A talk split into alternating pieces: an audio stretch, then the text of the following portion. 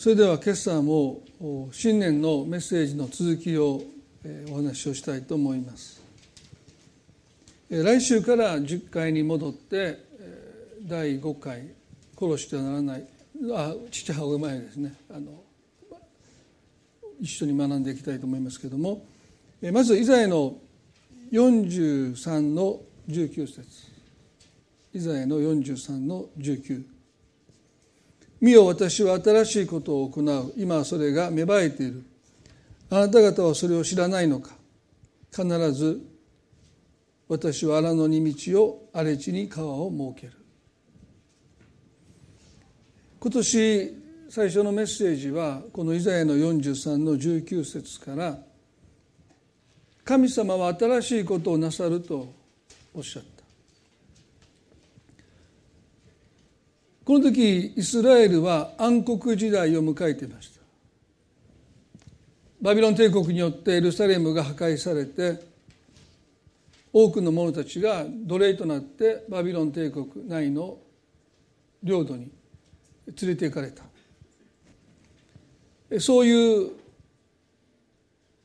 起こってはならないことが起こってしまった。何度も何度も警告されたにもかかわらずそんなこと起こるはずがないと高をくくって神様の声を無視し続けた。それは何十年にもわたる警告の末に、まあ、彼らからするとですね起こるはずがないと思っていた違法人にもう一度支配されるという、まあ、悪夢のようなことが実際に起こってしまったんですね。預言者イザヤは補修のために向かって希望を語ります。自己責任という名のもとにただただ苦しみを享受してもうただ我慢しなさいと言わないで「見よ私は新しいことをする」とおっしゃった今それが芽生えている神様がなさることは、まあ、私の知る限りというか経験上ですね。小さく始まりますよね。小さく始まる。そして見ようとしなければ見落としてしまうような小さな働きから神の働きは始まると思います。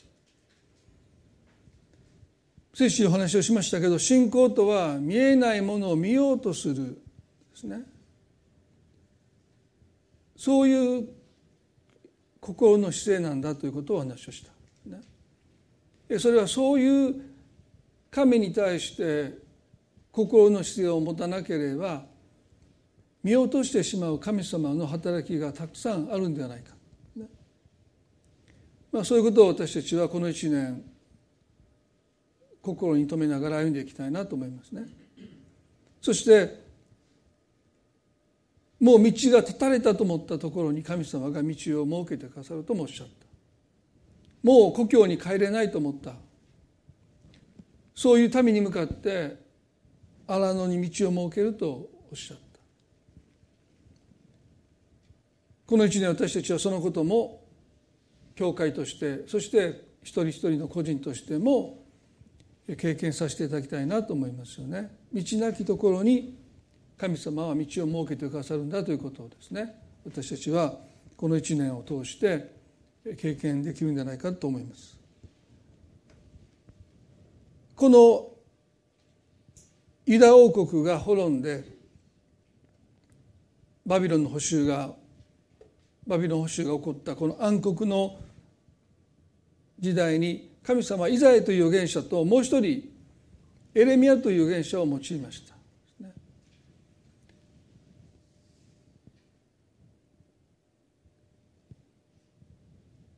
この時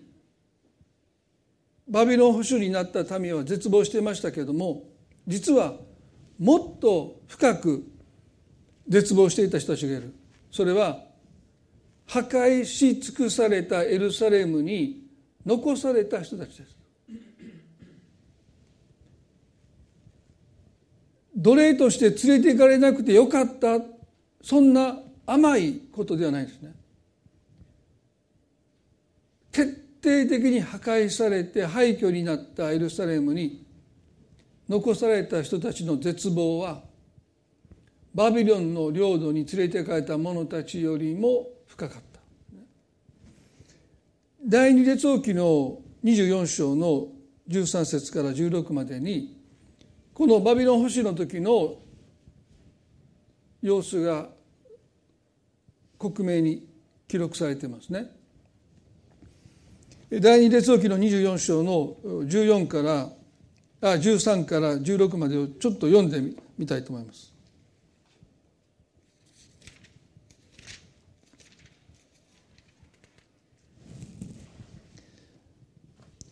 バビロンの王は主の宮の財宝と王宮の財宝をことごとく運び出し主の神殿の中にあるイスラエルの王ソロモンが作ったすべての金の用具を切り裂いた。主が告げられた通りであった。彼はエルサレムのすべて、すなわち、すべての交換、すべての有力者1万人、それに職人や家事も皆、補修として捉え移した。貧しい民衆の他は残されなかった。彼はさらにエホヤキンをバビロンへ引いていき、王の母王の妻たちその宦官たちこの国の主だった人々を補修としてエルサレムからバビロンへ行かせたバビロンの王は全ての勇士たち7,000人と職人家事1,000人からなる勇敢な戦士たち全てを補修としてバビロンへ連れ去ったとあります。バビロンのネブカネザル王はエルサレムを破壊し尽くしたと。奴隷として生かしておく価値のある者たちをまあ一人残らず連れ去ったと書いています。しかしその中に残された者たちがいた。ここでは貧しい民衆と書いてありますけどそれは経済的に貧しいという意味だけではなくてその人たちを生かしておくために食事を与える価値がないもの。まあ奴隷ですけども最低限コストがかかるんですね。その人たちを生かしておく。食料を与えていくというその最低限のコストすら惜しんで。この人たちは生かしておく価値がないと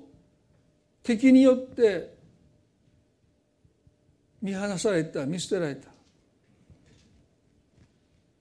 殺すことすらもう彼らはその労力を惜しんで、まあ、そこに放置された。放っておかれた捨ておかれた者たちがそこにいたわけです。でこの人数はどれぐらいの者たちがそこに残ったか私たちは分かりませんがバビロン帝国に連れて行かれる奴隷たちを彼らはどれだけ羨んだことでしょうか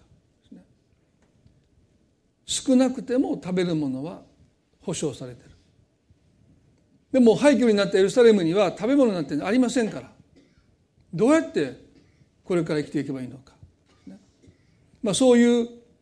絶望の中にいたわけです。このエレミア書の次に「愛歌」という英語では「ラメンテーション」という聖書がありますね。たった5章からなる短な聖書の箇所ですけれども少し開いていただきたいと思うんですね。この愛歌というのはまさにエルサレムが廃墟になったその廃墟の中から生まれた詩です。ですからまあ悲惨といえば悲惨ですね。もうあまり読んでいて励まされたり勇気づけられるような箇所ではなくてまあ言えばイスラエルの一番どん底。もうその底の底の中で生まれてきた詩です。でこの作者はエレミアだという説もあるんですけども、まあ、今はですね、まあ、それが誰が書いたのかよくわからない。でも一つ言えることは残されたものの中からこの詩が生まれたということは明らかですね。ですから本当に絶望した人々の中から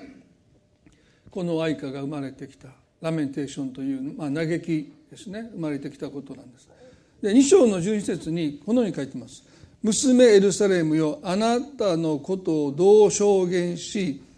何になぞらえよう乙女娘シオンよあなたを何に比べてあなたを慰めよう。実に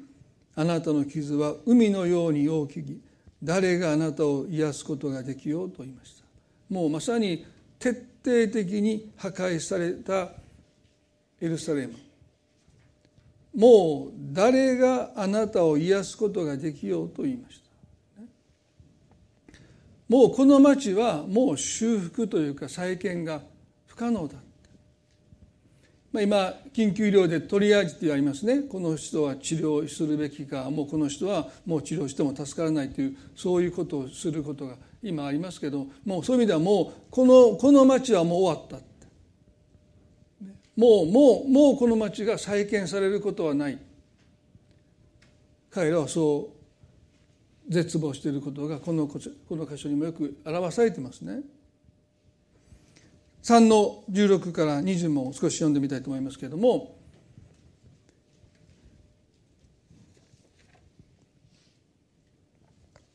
私は私の歯を砂利で砕き肺の中で私を踏みつけられた。私の魂は平安から見放され私は幸せを忘れてしまった。私は言った私の誉れと主から受けた恵みは消え失せたと。私の苦しみとさすらいの思い出は苦よもぎと苦みだけ私の魂はただこれを思い出して沈むと言いました。もう本当に廃墟になったエルサレムでもう彼らは絶望してたということがよくわかります。私の魂はただこれを思い出して沈んでいくんだそう語ります。この愛花の3の20まではもう嘆きが綴られているわけですけども21節になると突然希望が生まれます。こう書いてますね。私はこれを心に思い返す。それゆえ私は言う。私は待ち望む。主の恵みを実に私たちは滅び失せなかった。主の憐れみが尽きないからだと言いました。この作者はですね私はこれを心に思い返すと言いました。何を思い返したのか。主の恵みと言いました。でこの主の恵みという言葉はヘブル語のヘセドという言葉。皆さんルツキを学んだ時にそのヘセドの意味を皆さんにお話をしたことを覚えておられるでしょうか。旧約聖書の中で最も大切な言葉がこのヘセドという言葉。まあここでは恵みと訳されてますけれどもまあ契約の愛。神の契約の愛と訳した方がより分かりやすいんじゃないかなと思いますね。彼は絶望の中で立ち直っていく立ち上がっていくきっかけをつかんだのは神様の恵みを思い返したというこのたった一つの行為ヘセドという神の契約の愛を思い返したことがこの絶望したこの人を立ち上がらせてきました。でヘセドとは何かということはあの実技の中で皆さんに説明しましたよね。エリメレクという人の妻ナオミがですね2人の息子と一緒に飢饉があってモアブの国に食料を求めて出かけていったそこで夫に先立たれます生きるために決心しモアブの地に行ったのにその地で夫に先立たれるということが起こります。そして二人の息子はその地の女性モアブ人のオルパという女性とルツという女性を妻として迎える。でも10年の間にこの2人の息子も死んでしまった。ですからナオミは夫に先立たれるだけじゃなくて2人の,、まあ、他のよりもう彼女にとってはもう心の支えであった2人の息子たちにも先立たれてもう大きな喪失感の中にナオミが置かれます。そしてもうモアブの地では生きていけないので故郷に帰ることを決心します、ベツレヘムというのはパンの町という名前がありますけれどもその町に帰る決心をした時にナオミはこう思ったんですね。その町に帰ったところで彼女を待っていたのは極限の貧しさでしたね。畑で収穫の取りこぼれを拾い集めて生きていく。まあ物乞いをして生きていかねばならないような生活にこのまだ若い2人のモアブ人の妻を嫁をですね引き込むのはあまりにもかわいそうだまだ再婚できる。だからあなた方はもう自分の家に戻って幸せになりなさいと別れを告げるんですよね。オルパは涙ながらにそのナオミの言葉を受け入れてそして父の家に帰っていった。でもルツはナオミにしがみついたと書いてます。どうしてルツがナオミにしがみついたのか、それはお母さんあなたなしには生きていけない。そうやってナオミに依存してしがみついたわけではない。ねナオミはもう夫にもいない。息子もいない。別部で待ってるのは物乞い生活だということを知った上でどうしてルツがナオミにしがみついたかというとまさに契約の愛。あなたとあなたを愛しますと私は誓いました。それはあなたが裕福であろうとあなたが貧しくなろうと私があなたに誓った愛は変わりませんって言ってその契約の愛に誓った愛に誠実であろうとしてルツはナオミにしがみついた。でこういうんです。これは開かなくても結構ですよね。あのお母様を捨て別れて帰るように仕向けないでください。お母様が行かれるところに私も行き住まわれるところに私も住みます。あなたの民は私の民あなたの神は私の神です。あなたが死なれ死なれるところで私も死にそこに葬られますもし死によってでも私があなたから離れるようなことがあったら主が行方にも私を罰してくださるようにと言いました驚くべきことをルツはナオミに言うんですよね病気で私があなたよりも先に死ぬようなことがあってお母さんあなたを一人にしてしまうならば神様がどうか私を罰してくださるようにって。まあ、皆さんね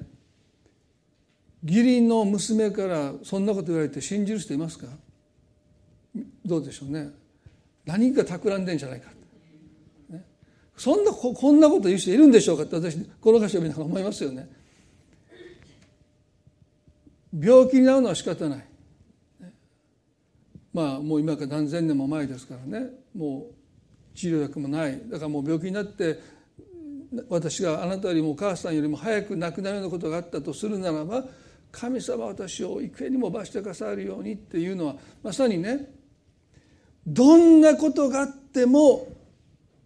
私はあなたを見捨てない。あなたから離れないというですね、まあ、ルツの決心この強さを見てもうナオミはもう何も言わなくなったって書いてます。まさにこのモアブ人の女性が旧約聖書の最も大切な言葉ヘセドという神様を表す最も重要な言葉を体現したということはね本当に驚くべきことだなと思うんですけどもナオミはやがて自分にしがみついているこのルツが神様も同じように私にしがみついてくださってるんだということに目が開かれて神の恵みを称えるようになりますよね。廃墟になったエルサレムに残されたこの作者はこの契約の愛を思い返したんです。もしかしたらルツがナオミにしがみついたというあの箇所を思い返したのかもしれない。そうだ神様が私たちを捨てたわけじゃなくて神は変わらないを持って契約の愛を持ってあなたを捨てないと誓ってくださった神様は今も私たちにしがみついてくださってあなたを離さないって言って私たちを離さないでいてくださるんだということに彼がですね気がついていくそしてその次に彼が言ったことはこうですよね3章の22節で実に私たちは滅び失せなかった主の憐れみが尽きないからだと言いました。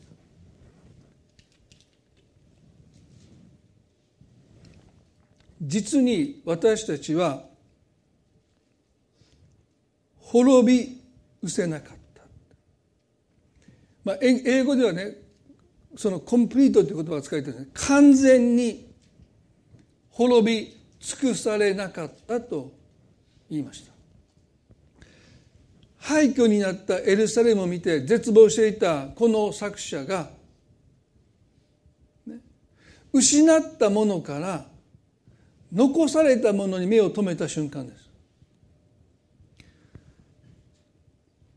キリスト教の希望とは失ったものを神様がもう一度私たちに取り戻してくださるというよりも残ったものの中から希望が生まれてくるというのが聖書の教える希望です。ですから私たちが失ったものをいつまでも嘆いていて神様がこの失ったものをいつかまた元に戻してくださる取り戻してくださるということに私たちが目を向け続ける限り私たちの魂は沈んでいく彼の魂もそうやって沈んでいったでも神様の契約の愛というものを思い返した時に彼の見ていた視点がですね実に私たちは滅び失せなかった。残されたものがある。まだ残っているものがある。そこに目を向けていくんです。ですから私たちが希望を持つそのきっかけは失ったものを嘆くことは必要ですそれは喪失を私たちが人生に取り組んでいく失ったものを嘆くというですからこの1章2章3章のこの22節まではね嘆きが綴られているということはとっても大切なんですね。嘆くってことは大切なんです。それは神に対して私たちが訴えていき訴える権利ですから。どうしてなんですかって私たちは神に訴えていいですね。それを飲み込んでしまうと私たちは潰れてしまいますから私たちは神の前にね。だってあなたたちのせいなんだけどそれでも訴えることが神許されるんですから。何十年にもわたって神が警告してきたにもかかわらず神の言葉を無視し続けてきて挙句嘆きに神に嘆いても神はその嘆きを聞いてくださる、もう言ったじゃないかピリオドじゃないですそれでも耳を傾けてくださる。そしてそれでも希望を語ってくださる、この滅び失せなかったこのラメンテーションこの愛歌のメッセージ私こう思うんですね。希望は瓦礫の中にある。これがこのこの書のメッセージじゃないかなまあ勝手に思ってるんです。希望は瓦礫の中にある。瓦礫を取り除いていくときにそこにまだ希望がある。何があるんでしょうか？それはね表面的には目に見えるところは徹底的に破壊されました。バビロン帝国はね二度とその国が自分たちに逆らわないようにもう徹底してその町をその国を破壊し尽くします。二度と立ち上がろうとしないために。その町をそこまでかというぐらい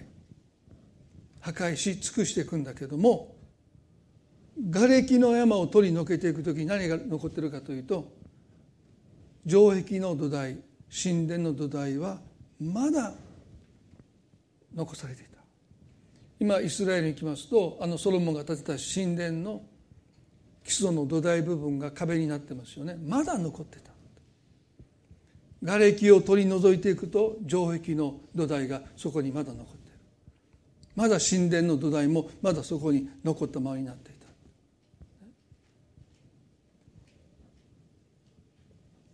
目に見える表面的なところは破壊し尽くされましたけど目に見えないところその土台はまだそこに埋まってた、ね、このことに目が開かれていく。私たちもそうですよね。失ったものに私たちは嘆き絶望するかもしれませんけども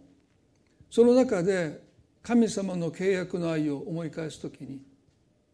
私たちの目は残されたものに神様が憐れみによって残してくださったものに目を向けるようになっていく時にそこからもう一度私たちは立ち直っていく立ち上がっていく。そこからやがてあの城壁が再建され神殿が再建されるという神の復興の技が起こってくる。でもその前にまず私たちは神様は私たちの絶望した魂を復興させたい。立ち上がらせたいと願っておられる。この後この作者はですね3章の23節でこう言います。それは朝ごとに新しいあなたの真実は偉大ですと語りました。それは朝ごとに新しい。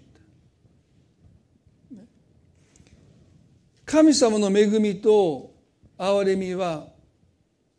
朝ごとに新しく私たちに備えられます。それはあの荒野を旅した民に神様が毎朝マナーを持って彼らを養ってくださったようにその日その日生きる力を神様は希望として備えてくださる。廃墟になったエルサレムを見て彼らはですねこの町がどのように復興し再建されていくのか見当がつかない。青写真を描けないんです。お手上げです。どこから手をつけていいかわからない。ですからもう瓦礫の山を要はもう整理する力さえ出てこない。もうどこから手をつけていいかわからないですからもうお手上げなんですね。私たちもそういう時に置かれる時ありますよね。もう展望が立てない。見通しが立たない。だからもうどうしていいか分かんない。東方にくれる。でも彼は言うんです。神様はその恵みと憐れみを朝ごとに新しく与えてくださる。すなわちね今日生きる力としての希望を神様がその日その日に与えてくださるんだって。だからこのこの廃墟がどうやって元の形になっていくのかの見通しは全く立たないけども今日生きるすなわち今日すべきことに自らを向けていくすなわち崩れたその瓦礫を取り除いていくという今日の仕事に私を向かわせるだけの希望を神様は毎朝私に与えてくださるんだと彼言いました。そして昨日よりも今日の風景がどこがどう変わったかほとんどわからないんだけども少しずつその町の風景は変わっていく。一日や一週間の単位では何がどう変わったのか全くどこがどうなったのかわからないんだけども朝ごとに神様がその恵みと憐れみを持って私に希望を与えてくださり今日私がすべきことに私を向かわせてくださる時にこの町は変わっていく。元の姿に戻っていく。そういう希望に彼らはこの再建の事業に向かうようになっている皆さんこの2022年ですね。神様は今皆さんが直面している問題がどのように解決していくのか。このもつれてしまった人間関係がどんなふうに修復されていくのか。見通しが立たない。ね。それでいいと思いますね。神様の希望は毎朝今日あなたができることにあなたを向かわせる力となる希望を私たちの心に備えてくださって。そして私たちはあのマナーを毎朝集めて日が昇るとそれが溶けてしまったってありますけども毎朝毎朝で神様を信頼するっていう信頼はですね何か不可能なことを神に信頼するということによって深まるよりも今日生かしてくださる力を神様が私に与えてくださるんだということを私たちが信頼することそれを積み重ねていくことの方がはるかに神様に対する信頼は深まっていくんだろうと思いますね。ですから大きな奇跡を信じることも時には必要かもしれないけれども信頼っていうのは神を信頼するということは今日のパンを神様が本当に備えてくださるのかということにおいて神様の真実さを私たちが日々経験させることの方が素晴らしいんじゃないか。だからここで彼はですねあなたの真実は偉大ですと言ったのはそれは大きな奇跡を経験して言ってるんじゃなくてその日その日毎朝毎朝神様は私に生きる希望を与えてくださったという積み重ねから生まれてくる言葉です。本当に神様の真実は偉大ですと彼はここで語ります。そして最後にね3章の24節で「主こそ私への割り当てです」と言いました。神様が私のポーションって言いました。ポーション、と私の魂は言う。それゆえ私は主を待ち望むと言いました。私はこの主こそ私への割り当てですというこの言葉は希望の究極だと思います。私たちが神に対して究極の望みを持つときに私たちはこのことを心から信じることができるんじゃないかなあなた神様に向かってあなたが私の報いです神様が私の受け取る分です皆さんは人生でどんな報いを願っておられますか？あの法と息子の例えの中でお兄さんはですね私は長年あなたに仕えてきたけども友達と楽しめていって小焼きピくれなかったって言って父に切れました。憤慨しましたよね。でも父からすると長年私に仕えてきてあなたが私に求める報いは小ヤギ一匹なのか？というこの兄が求める報いと父が与えたいと報いの落差です。で父はこういうんです。ルカの15章の31節で「来よお前はいつも私と一緒にいる私のものは全部お前のものなのだ」と言いました。ここで父はねなぜ私に小ヤギ一匹くれないかその程度の報いであなたは憤って私を否むのかと言ってる。皆さん私たちが神様を否むのはあまりにも小さな報いを神に求めてその報いを神様がくださらなかった時に神様を全否定するというわけです。でも神様の側からすると私はあなたのものではないかって。私はもう私を与え尽くしてでないかって。私はあなたに御子イエスを与えてでないかって。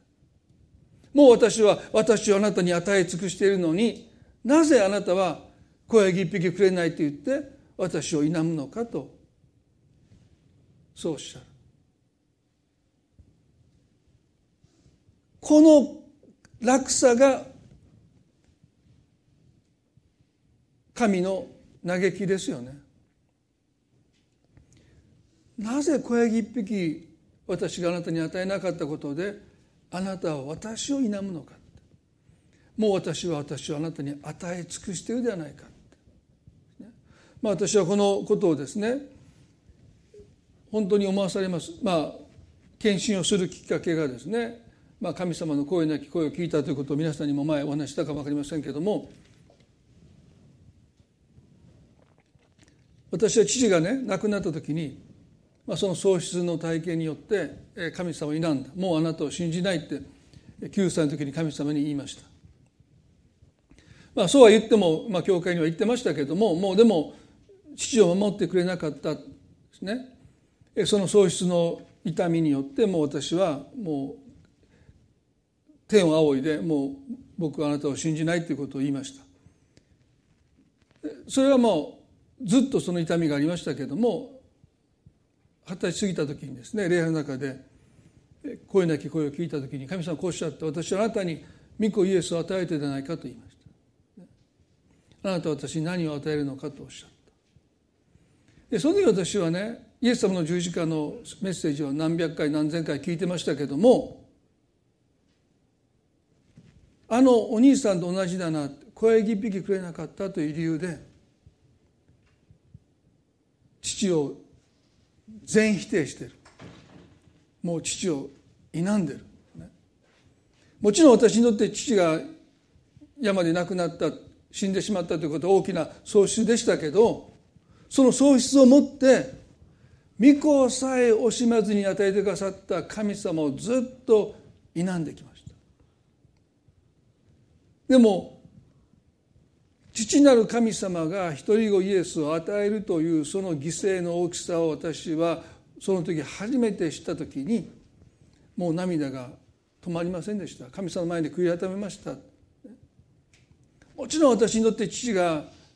死ぬことなく生きていてほしかったと思います。でもそのことをもってしても神が実にご自身を惜しみなく与えてくださったこの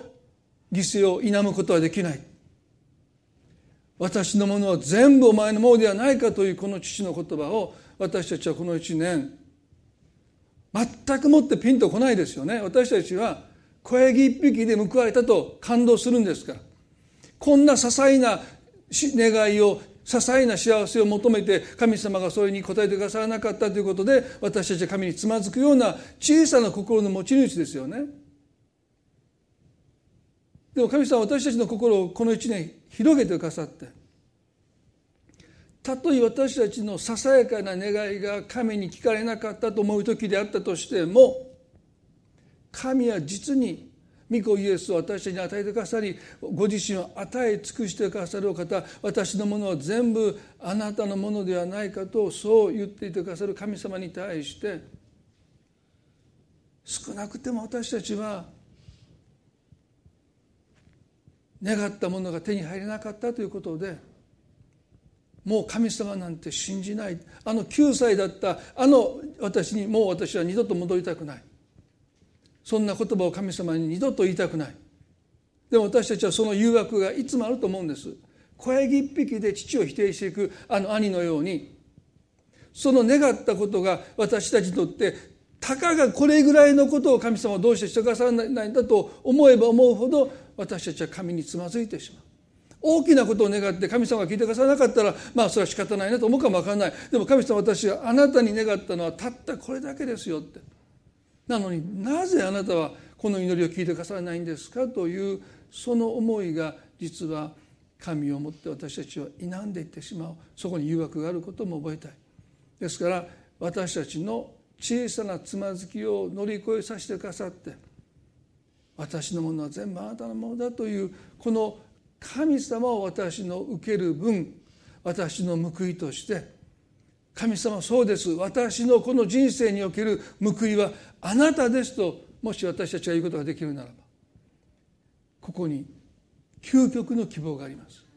この愛花の中でこの絶望の中でこのまだこの町が復興しない瓦礫の山の中でこの名もなき作者は神に向かって言うんです。主よ主こそ私への割り当てです。ここから復興が始まっていく。彼が立ち直っていく。そうだ神様は私にしがみついてくださって私のものは全部あなたのものではないかと言って私を離さないでいてくださるんだということに目が開かれていくこのうちに私たちはそういうあなたにしがみついて私はあなたのものではないかとそう言ってくださるその神様にますます目が開かれてそして私たちも神様に向かって主こそ私への割り当てですと私の受ける分ですとそう告白できるそんな一年になっていけばなと思いますね。一言祈ります。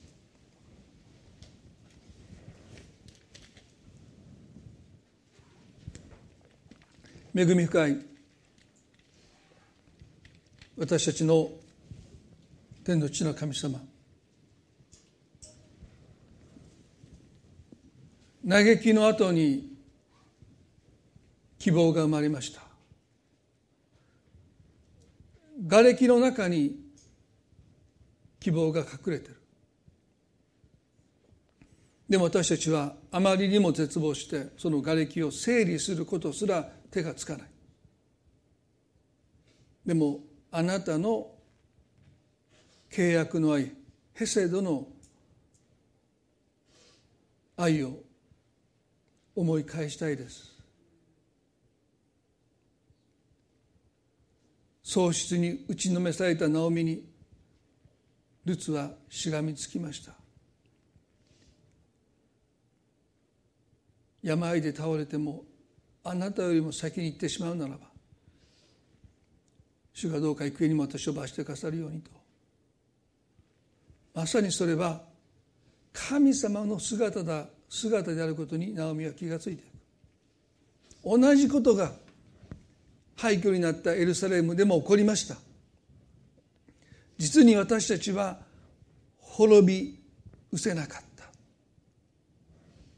多くのものを失ったけども全部は失ったわけじゃない。まだ残ってるものがあった。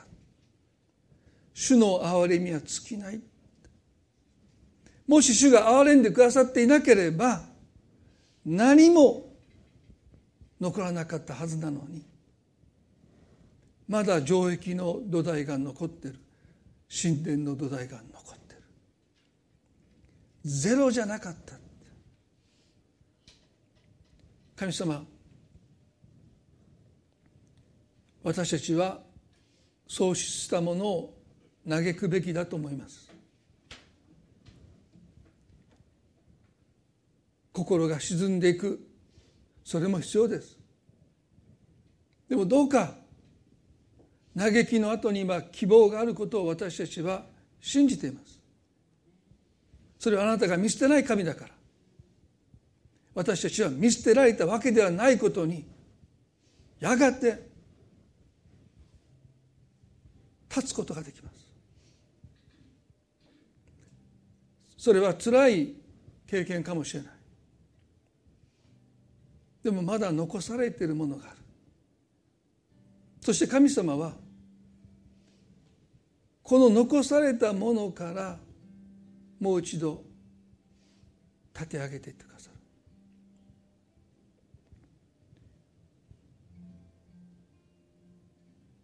全く見通しは立ちませんが今日生きる力としての希望を与えてくださる。それは朝ごとに新しい。Every morning です。毎朝毎朝。神様は生きる力を私たちに与えてくださる。主よ私たちはその力を毎朝彼らがマナを集めたようにあなたから受け取って今日のロークに私たちを向かわせてください。瓦礫を取り除かせてください。主よそして私たちはあなたこそ私の割り当てです。なんという大胆な宣言でしょうか。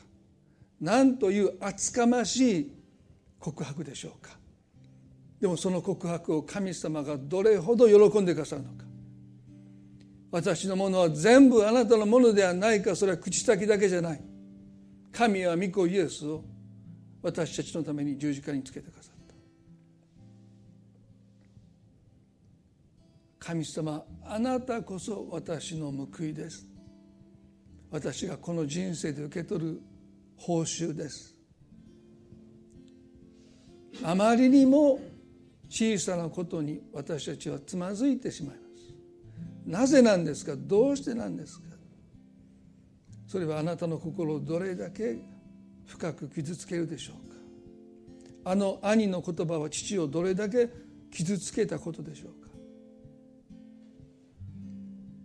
か？与え尽くしてくださる神。そのあなたの愛に私たちは目が開かれていく一年を過ごしたいとそう願います。イザヤを通して語ってくださった希望。そしてこの廃墟に残された者たちの中から生まれた希望。主をどうぞ。この一年希望で私たちと心を強めてくださる。支えてくださる一年としてくださるように心から祈ります。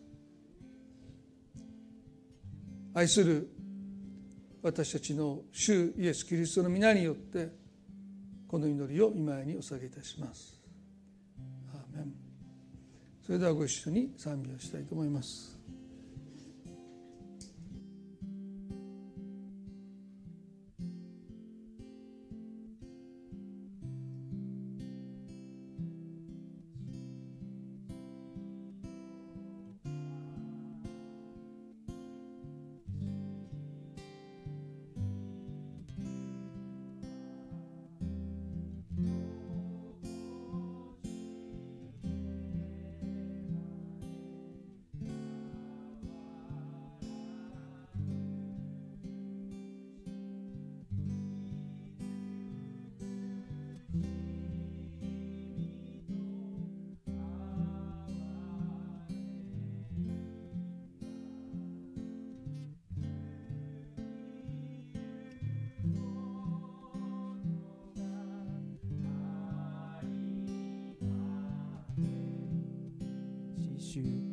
素晴らしい主。その真実は朝ご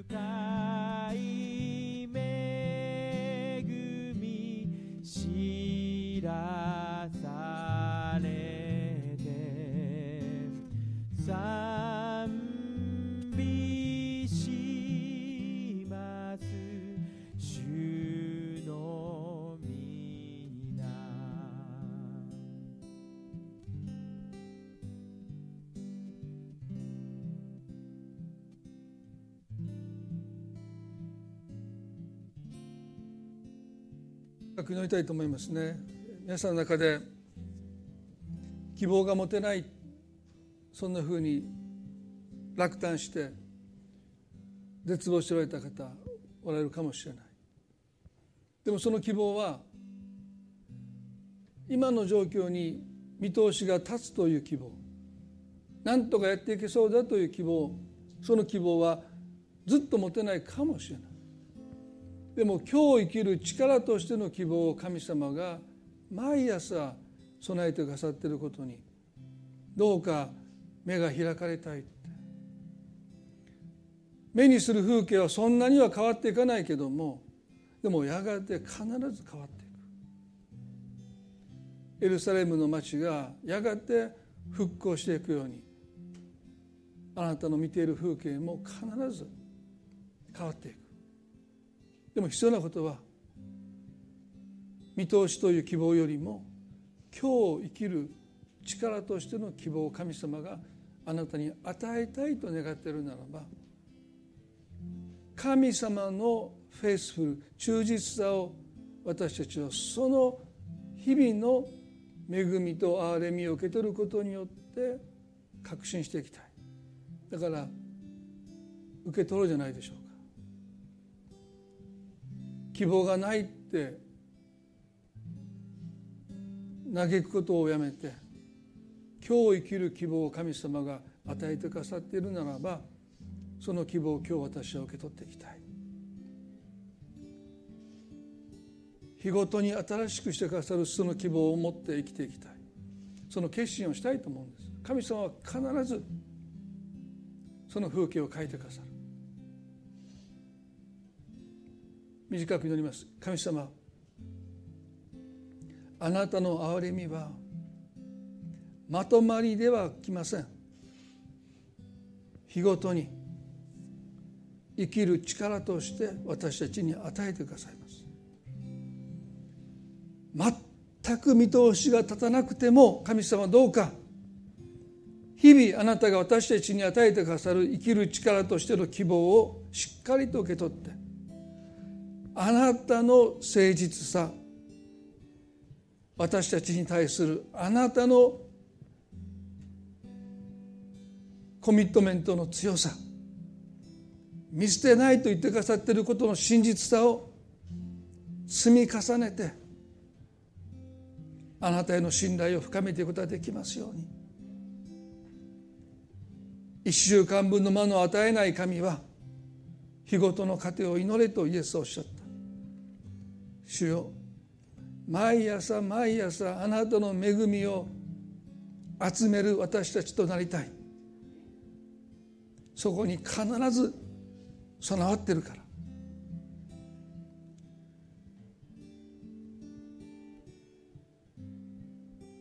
どうかお一人一人が天幕から出て約束されたマナがそこにあることを信じて今日生きる力希望を与えてくださる神を信じてその憐れみとあなたの恵みを集める私たちとますます変えられますように祈ります。主は慈しみ深くその憐れみは尽きることがないことを信じます。感謝し主イエス・キリストの皆によって祈りを見舞いにお捧げいたします。アーメン。それでは今朝の礼拝これで終わりたいと思います。